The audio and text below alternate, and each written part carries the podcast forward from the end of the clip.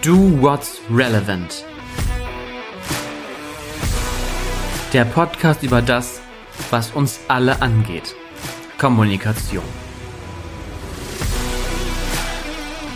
Wir laden ein zum Gespräch. Bedeutung und das persönliche Warum von Menschen aus der Branche. Herausforderungen, Meinungen zu PR-Themen und aktuellen Anlässen.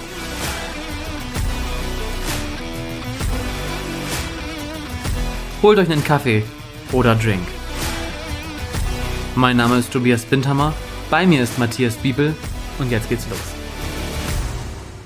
Matthias, warst du schon mal in so einer Art von Schloss, wie wir hier gerade sind? Wir sind im Herrenhauser Schloss Schloss Herrenhausen, um genau zu sein oder um es richtig zu bezeichnen. Und das Witzige ist ja, das Ding sieht aus wie so ein richtiger historischer Bau, ist aber vor ein paar Jahren hier erst neu hochgezogen worden. Und ähm, ich finde das hier immer eine ganz tolle Umgebung. Warum? Weil die Menschen immer sagen, Hannover ist langweilig und der größte Vorteil ist, dass man schnell wieder wegkommt. Ich finde gerade hier die Umgebung und ich finde es auch super. Also wir machen ja die Aufnahme hier beim Deutschen PR-Tag so eine Veranstaltung hier auch in Hannover stattfindet und wir mal zeigen können, wie, wie geil die Stadt eigentlich ist. Richtig. Und dass auch hier in Hannover altbewährtes auf modernes treffen kann. Du sagst, ne? ja.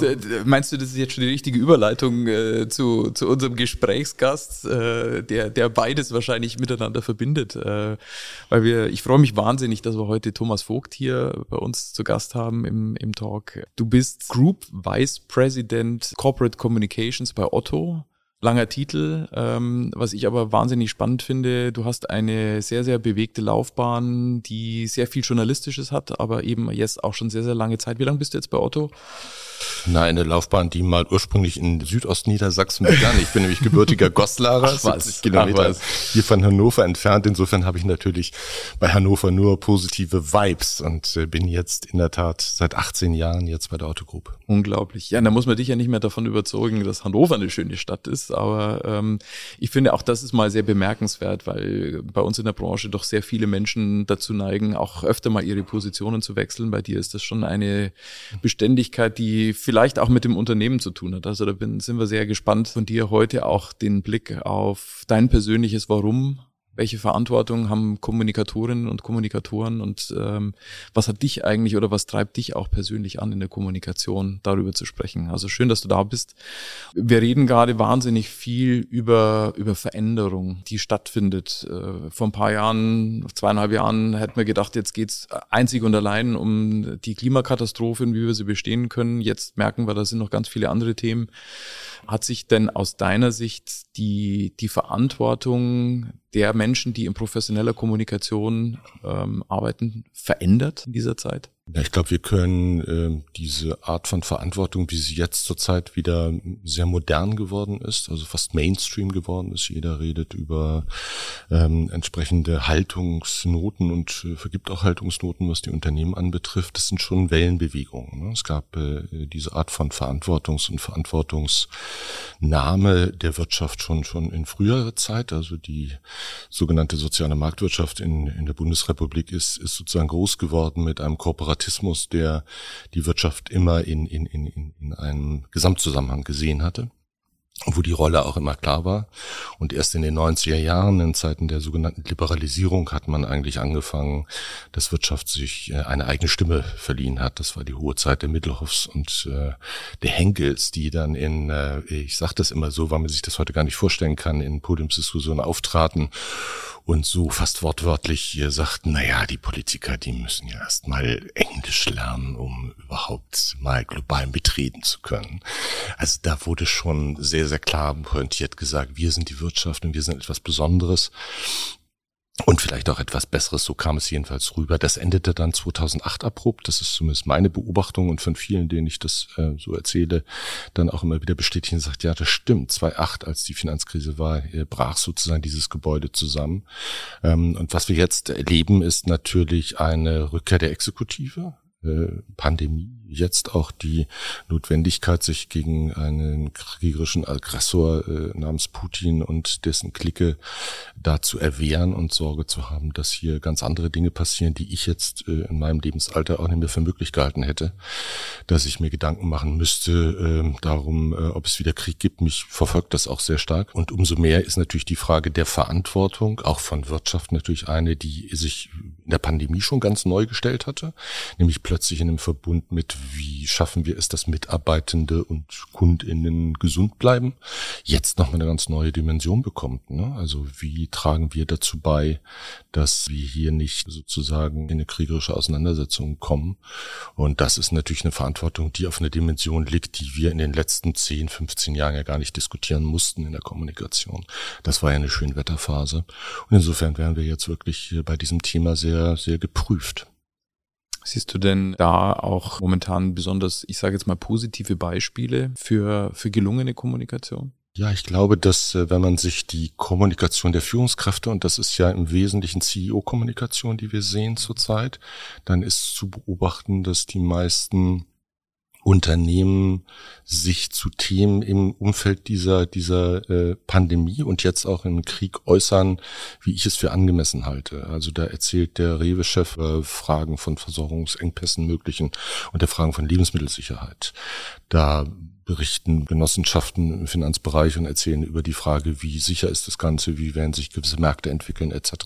Und das halte ich für opportun, für angemessen, sogar für notwendig. Und ich finde, da machen die meisten Unternehmen einen guten Job bei der Frage, inwieweit und wie schnell man denn aus der äh, aus Russland äh, sozusagen seine Aktivitäten zurückzieht, wie man sich dann mit fliegenden Fahnen mediengerecht sich präsentiert, da war mir zu viel Pathos unterwegs. Aber nichtsdestotrotz in Toto muss man sagen, machen die meisten Kommunikatoren da auch einen ganz guten Job. Und Kommunikation ist ja, wie wir spätestens seit der Diskussion um den Kanzler wissen, natürlich zur, zur Conditio sine qua non geworden, zum wichtigsten, zur wichtigsten Disziplin. Das ist ein Trend, der jetzt schon die letzten Jahre erkennbar war und jetzt natürlich ganz, ganz enorm wichtig wird. Reden wir mal über dich. Du bist seit 18 Jahren im Unternehmen Otto. In der Zeit äh, kommen Kinder auf die Welt, äh, gehen in die Schule, machen den Führerschein und verlassen das Haus. Wie wichtig ist dir persönlich Kontinuität? Eigentlich gar nicht. Also ich brauche immer neuen Stoff. Also ich bin von meinem mm, Naturell eigentlich jemand, der immer etwas Neues ins Auge nimmt, immer ins Visier nimmt. Und ich ertrage nicht, dass etwas gleich bleibt. So insofern ist, äh, reibe ich mir nach 18 Jahren der Otto Group verwundert die Augen, aber das tue ich wirklich. Äh, reibe ich mir die Augen und sage, wie kann ich 18 Jahre in einem gleichen Unternehmen, der gleichen Funktion auch arbeiten? Hat auch nie die Notwendigkeit, mir jetzt einen hübschen anderen Titel. Das geht ja auch, dann kann man, das ist mein Beauftragter für und was total wird hatte ich irgendwie nicht nötig. Ich sagte, da ist so viel Veränderung drin. Und da liegt, glaube ich, auch das Geheimnis, ne? dass diese 18 Jahre geprägt war, dass ich in jedem Jahr sagen kann, also außer, dass wir eine Bilanzpressekonferenz so im Mai immer machen, die einen gewissen Ablauf hat und eine gewisse Ähnlichkeit, ähm, ist eigentlich nichts anderes und, ähm, und nie anderes gewesen. Allein schon, ähm, äh, Dr. Otto hatte das mal so schön gesagt, sagt er, der Vogt, der fängt alle drei Jahre an, wenn eins der Erfolg ist. Wir haben ja mit dem zum Beispiel im Geschäftsbericht immer große Erfolge gefeiert, haben Preise gewonnen. Und da liegt natürlich dann die, die, die Neigung nahe zu sagen, naja, wenn er da Preise gewinnt, dann belastet das man, dann macht er das so weiter und dann kriegt man wieder einen Preis und wieder. Und wir haben rigoros alle drei Jahre alles völlig neu auf den Prüfstand gestellt. Das ist so Schluss und jetzt machen wir was ganz Neues. Und das ist, glaube ich, das Kennzeichen und das brauche ich auch und das ist ganz wichtig. Ein zweites Ding, was mich gewundert hat, ich bin nach 21 Jahren aus der Sozialkammer der Evangelischen Kirche Deutschlands ausgegangen, habe gesagt, das reicht jetzt 21 Jahre in einem Beratergremium der Evangelischen Kirche Deutschlands, die ja hier auch nicht unweit dieser äh, Location äh, ist ja die EKD äh, angesiedelt hier in Hannover, das wissen auch nur die wenigsten, 21 Jahre so einem Gremium anzuhören und äh, Denkschriften mitzuschreiben und sich mit Sozialfragen auseinanderzusetzen in dieser Breite. Wow, so, da habe ich dann aber auch nach 21 Jahren gesagt, das war echt alles sehr ähnlich und da muss ich sagen, wow, ich beachte. Ich finde es sensationell, dass ich so viel Stehvermögen habe und so viel Ausdauer habe. Da wundere ich mich drüber. Ansonsten ist mein Leben ja geprägt von sehr viel Veränderung. Ich habe fünf Kinder, äh, ganz unterschiedlichen Alters, zwei, zwei Enkelkinder und habe jetzt auch noch kleine Kinder, so dass ich im relativ fortgeschrittenen Alter auch noch sehr jung äh, irgendwie im Kopf sein muss. Und äh, das ist auch gut so. Es hält mich auch jung und das macht große Freude. Nein, also von meinem Naturell bin ich ein Mensch der Veränderung. Hätte mich nicht gewundert, wenn ich fünf oder sechs Auftraggeber gehabt hätte in den letzten Jahren, aber es war dann einer, aber jedes Jahr aufs Neue. Also eigentlich das Privileg, auch die Veränderung in dieser Organisation auch herbeiführen zu können. Also ich kenne das aus der eigenen Erfahrung. Ich bin eben auch ein Mensch, der, der Dinge verändern möchte und Stillstand nicht ertragen kann. Und ich hatte zum Beispiel in meiner Zeit bei, bei McDonalds die das große Glück, dort viel bewegen und viel verändern zu können. Und dann gab es eben eine strategische Veränderung in den USA und eine klare Entscheidung, dass diese Spielräume nicht mehr da sind, was für mich dann in dem Moment auch bedeutet hat, dass ich gehen muss zum Beispiel. Also das war für mich auch so ein Punkt. Also deswegen, ich kann das gut nachvollziehen. Was ich aber bei dir auch mitbekomme, ist ja nicht nur das auf der einen Seite ist mal diese berufliche Seite, sondern so dieses ganze Thema Gemeinwohl ist ja auch ein Thema, was, was für dich sehr, sehr wichtig ist. Und du hast es angesprochen, EKD. Also ist das etwas, was bei dir auch eine, eine zentrale Rolle spielt, auch für deine Entscheidungen, die du triffst? Ja, ich bin halt zum Christen erzogen worden, in, in so in diese, diese früher typischen, so da ist man halt, da hat man Konformantenunterricht wie selbstverständlich äh, gemacht. Mhm. Äh, ich hatte eben gerade die Diskussion mit meinem zwölfjährigen Sohn, ob er das macht. Ja, er will, aber da bin ich dann ehrlich gesagt auch froh gewesen, dass er es macht will sagen, ich bin in so einem Haushalt erstmal ein Unternehmerhaushalt groß geworden, das hat mich geprägt, also Dinge auch zu bewegen, also nicht irgendwie zu gucken, dass man am Jahr am Monatsende irgendeinen Check von irgendjemand bekommt, also ich bin eher unternehmerisch geprägt, also so fühle ich mich, äh, die Dinge voranzubringen. Und das zweite war christlich, also dass das, was man tut, immer, immer im, im Angesicht eines anderen äh, Menschen und, und jetzt kann man es christlich definieren, in Gott, in diesem Menschen. Das will ich aber gar nicht überhöhen. Ich will hier nicht christianisieren, aber ich will deutlich machen, mir ging es immer darum, immer die Frage zu stellen, was macht das mit anderen? Und nicht nur, was macht das mit mir? Und mir geht es nicht um mein eigenes Wohlergehen, sondern immer um das der anderen. Und das war immer prägend. Dem gerecht zu werden im privaten Leben, das gelingt mal mehr, mal weniger. Da will ich, das sollen andere beurteilen. Aber im beruflichen war das immer wichtig, auch für etwas zu arbeiten, was man heute so Purpose nennt, aber was das nicht richtig abdeckt, weil es geht ja um die Frage, äh, bewirke ich damit etwas an der Stelle, wo ich bin, etwas, was über die eigene, über das eigene Leben, über das der Familie und den Freundeskreis hinausgeht und auch über die vielleicht der Firma. Und insofern würde ich mir nicht vorstellen können, bei Firmen zu arbeiten, die sehr kurzfristig unterwegs sind und dies auch erfolgreich machen, das will ich überhaupt nicht in Frage stellen. Ich will das auch nicht bewerten. Ich sage nur, für mich wäre das schwer denkbar gewesen. Deshalb habe ich auch immer sehr wenig ähm, äh, Jobangebote bekommen von börsennotierten Unternehmen, weil die meisten mich auch so weit kennen, dass sie sagen, hm, das ist nichts für den Thomas. Und auf der anderen Seite konnte ich dann natürlich für so ein Unternehmen, wo es eine Familie gibt, die ich natürlich auch betreue, nämlich die Familie Otto, natürlich auch insofern besser wirken, weil da so eine ähnlicher Klang ist von der, von der, vom Mindset. Und dann hatte ich jetzt die letzten fünf Jahre oder sieben Jahre jetzt mittlerweile äh, auch noch das Vergnügen, einen Vorstandsvorsitzenden zu haben, der erstmalig jünger ist als ich. Das ist ein komisches Gefühl. Aber das Zweite, worauf ich hinaus will, ist, der hat eine echt ähnliche Prägung. Und wir haben dann, also merkst du ja dann bei Argumentationslinien, die dann, und der hält auch nicht hinterm Berg, dass er Christ ist und sich auch als solcher fühlt.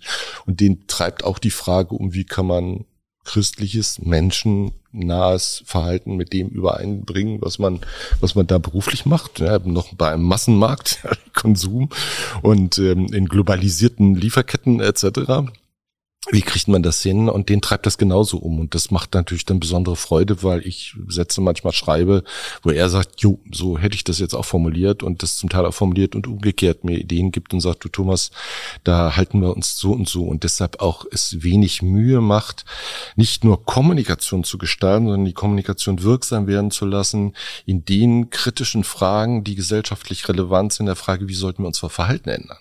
Ne? Das heißt, bei mir war es, mir, mir lag es immer am Herzen, ähm, die Geschäftspolitik dahingehend zu verändern, dass das, was da ungenügend ist, wir verändern nämlich dass es genügend wird. Und genug ist nie genug, aber zumindest in diese Richtung.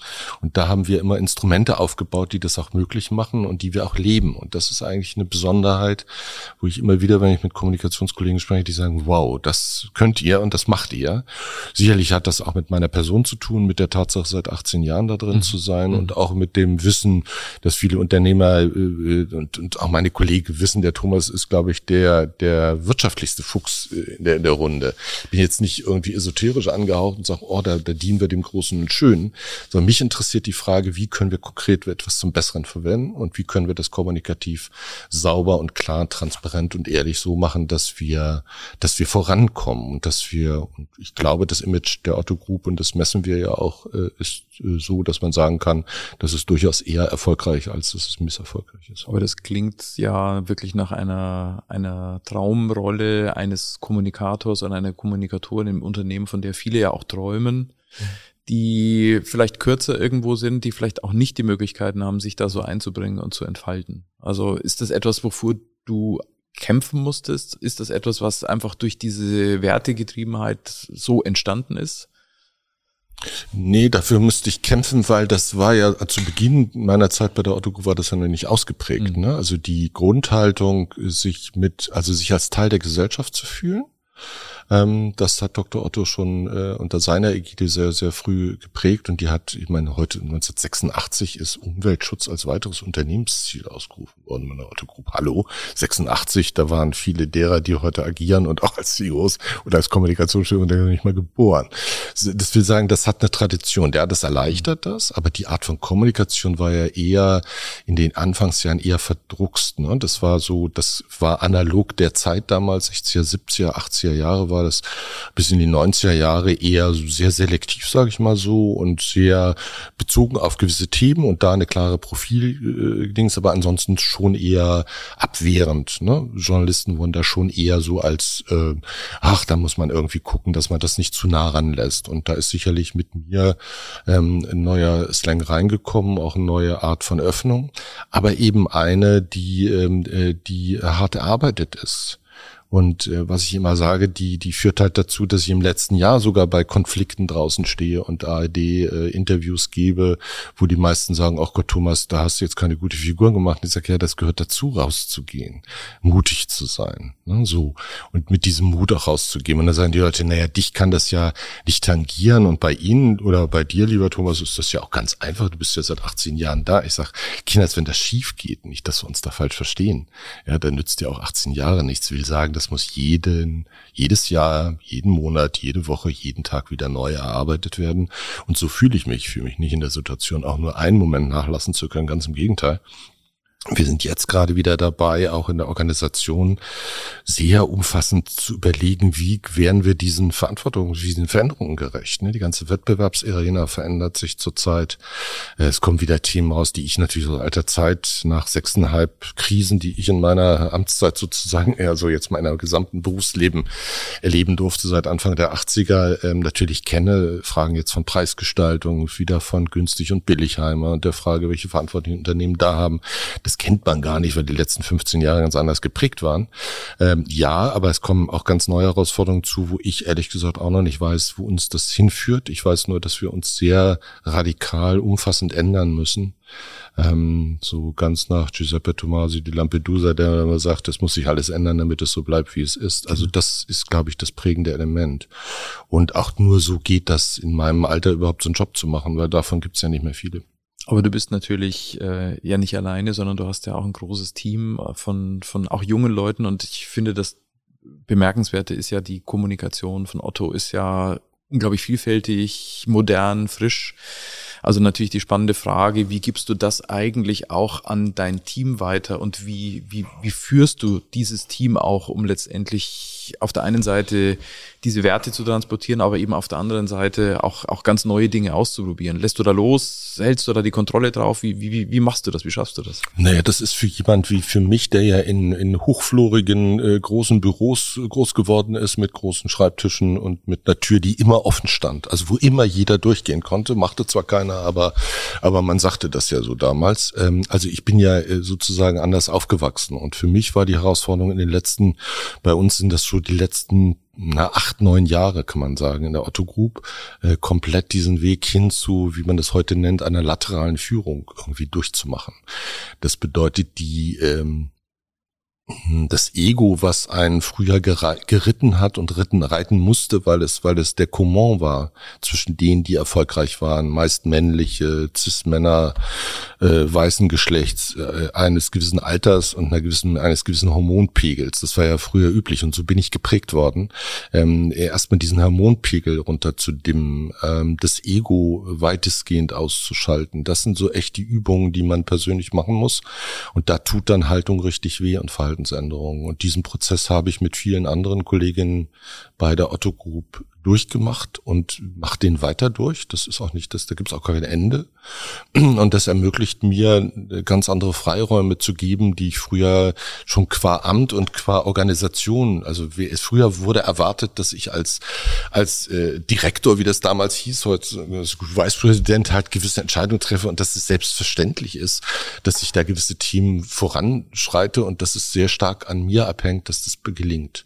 Heute ist das Grundverständnis, dass mein Hauptjob ist, Freiheit zu geben und so ein Stück weit, wie ich es mal gerne sage, lustvollen Kontrollverlust. Ne? Also das eben zu genießen, zu sagen, wow, da kommen tolle Ideen und am Ende habe ich vielleicht noch mal ein Budget freigegeben oder ich habe gesagt äh, so und vielleicht ist noch mal gecheckt worden, aber das ist eher liegt das an den Kollegen, die dann sagen, Thomas, da hätten wir dich jetzt gerne und dann geht's immer um die Frage, welche Rolle braucht ihr jetzt gerade? Braucht ihr gerade Sparring? Braucht ihr dies? Braucht ihr das? Oder braucht ihr ein Budget? Oder braucht ihr eine Entscheidung?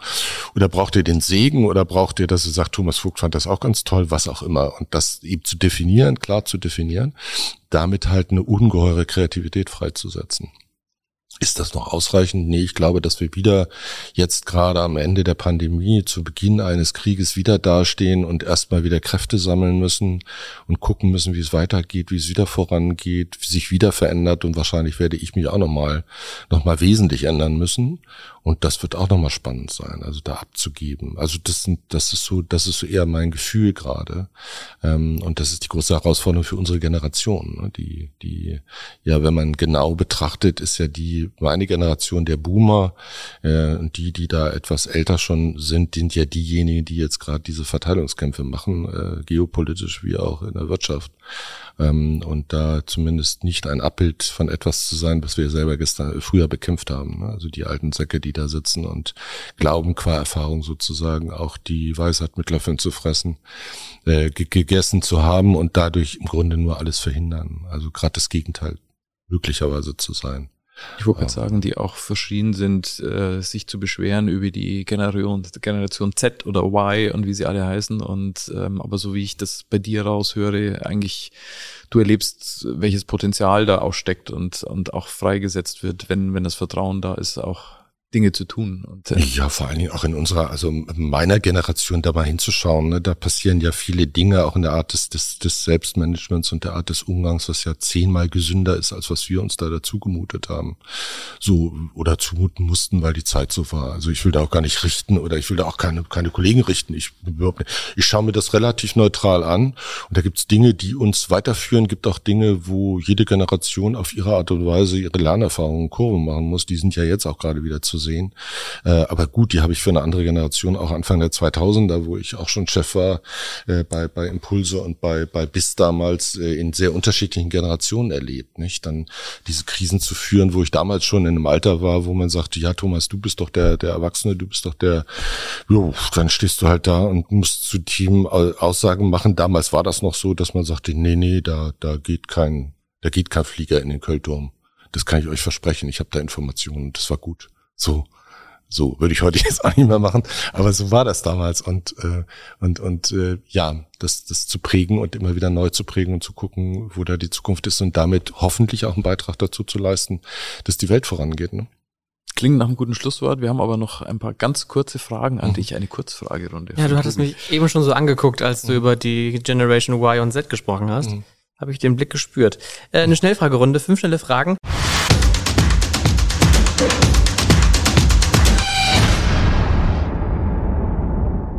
Was war deine bisher größte Herausforderung und wie hast du sie gelöst? Na, die größte Herausforderung war mal vor vielen Jahren Horizont äh, äh, zu einem Fachblatt zu machen, das den Namen verdient. Und wie hast du sie gelöst? Zu einem Fachblatt. Viel Kreativität mit einem tollen Team damals. War eine tolle Zeit. Alle, die damals dabei waren, die sagen, wow, das war echt geil. Und viel Arbeit und viel, viel Arbeit. Also es war immer viel Arbeit. viel Arbeit, viel Schweiß, viel Tränen. Was wäre der beste Ratschlag, den du deinem jüngeren Ich geben würdest?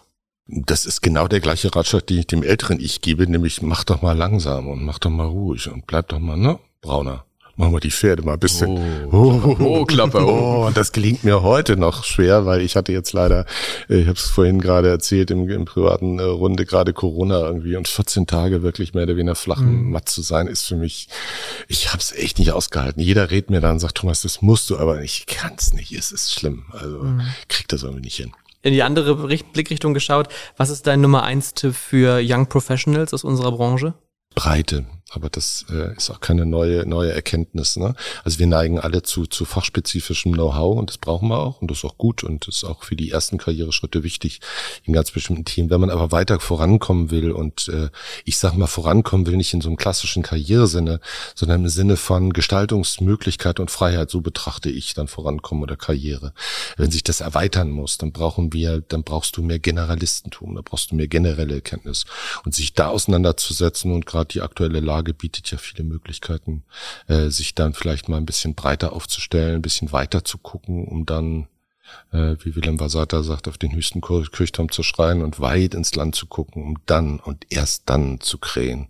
Das ist vielleicht ein Ratschlag, der ganz hilfreich ist. Welchen Kommunikationscase hättest du gerne mitbetreut oder mitberaten? Ich würde ganz gern äh, mich erproben in der politischen Kommunikation. Das war mir nie, ist mir, also ich habe natürlich politische Bezüge. Ich bin auch für die Political Affairs der Otto Group verantwortlich. Insofern habe ich da viele Bezüge. Ich hätte bannig Lust gehabt, muss man ja sagen, in meinem Alter, äh, mal ein paar Jahre wirklich in die Politik zu gehen und da äh, sozusagen politische Kommunikation zu machen, um auch zu entdecken, wo da die Grenzen sind. Ne? Die sind mhm. ja da. Es, ja, es lässt sich immer leicht reden, was man da hätte machen sollen. Das ist ein ganz anderer Turf, ganz anderes äh, Feld. Das hätte ich gerne, gerne diesen diesen Case hätte ich gerne, gerne gemacht. Wirklich für Bundesregierung, Landesregierung, was auch immer, oder für Politiker wirklich mhm. Kommunikation zu betreiben in einem politischen Umfeld und da auch die Frage zu stellen, wie kann man da sozusagen geradlinig bleiben und sein, unpopulistisch bleiben und sein und durch die, diese Herausforderung hätte mich gereizt, ja. Mhm. Eine letzte Frage. Unser Podcast trägt den Titel Do What's Relevant und das hat ganz viele verschiedene Facetten und da würden wir gerne von dir erfahren wollen, was steht ganz oben auf deiner Bucketlist, beruflich oder privat? Also privat äh, steht jetzt an, meine drei äh, kleinen Kinder und meine Enkel jetzt wachsen und gedeihen zu sehen und zu gucken, dass sie, dass sie wirklich einen guten Weg nehmen. Das finde ich immer die größte Herausforderung, weil äh, Menschen, die einem da anvertraut sind, äh, in Form von Kindern und Enkelkinder, bei Enkelkinder kann man ja Gott sei Dank wieder abgeben. Das ist auch eine schöne Erfahrung. Aber nicht im Beisein meiner Kinder. Da bin ich ein bisschen gehandicapt. Ich kann leider nicht den Großvater spielen, aber wie dem auch sei. Also will sagen, äh, die Erziehung von Kindern, das ist so das größte Thema, was ich vor mir habe jetzt noch so in die Jugend Jugend und es zum ersten Mal auch zu erleben, ich habe zwei erwachsene Töchter, aber zum ersten Mal erleben, dass es äh, mit Söhnen das zu machen, das ist auch eine ganz besondere Erfahrung von der Energie und, und von der Konfliktbereitschaft auf einer ganz besonderen Art und Weise. Das ist für mich die größte Herausforderung. Beruflich sehe ich das nicht, sondern eher im Privaten. Thomas, vielen Dank, dass du bei uns im Podcast dabei ja, warst. Vielen, vielen Dank. Zum Schluss gibt es noch ein Zitat aus der Welt der Kommunikation und da habe ich äh, ein Zitat von Max Frisch herausgesucht. Zu jeder Kommunikation gehört das Wohlwollen des anderen. Und damit bis nächste Woche. Do What's Relevant ist eine Produktion der Relevant GmbH aus Hannover. Produktion und Redaktion Mareike Hoffmann, Ben Moorhaus, Matthias Giebel, Kerstin Hess und Tobias Bintermann. Ton und Schnitt Ben Moorhaus und Tobias Bintermann. Musik Alex Grohl. Do What's Relevant kommt jeden Donnerstag auf deiner Streaming-Plattform des Vertrauens. Abonniert den Podcast, damit ihr keine Folge verpasst.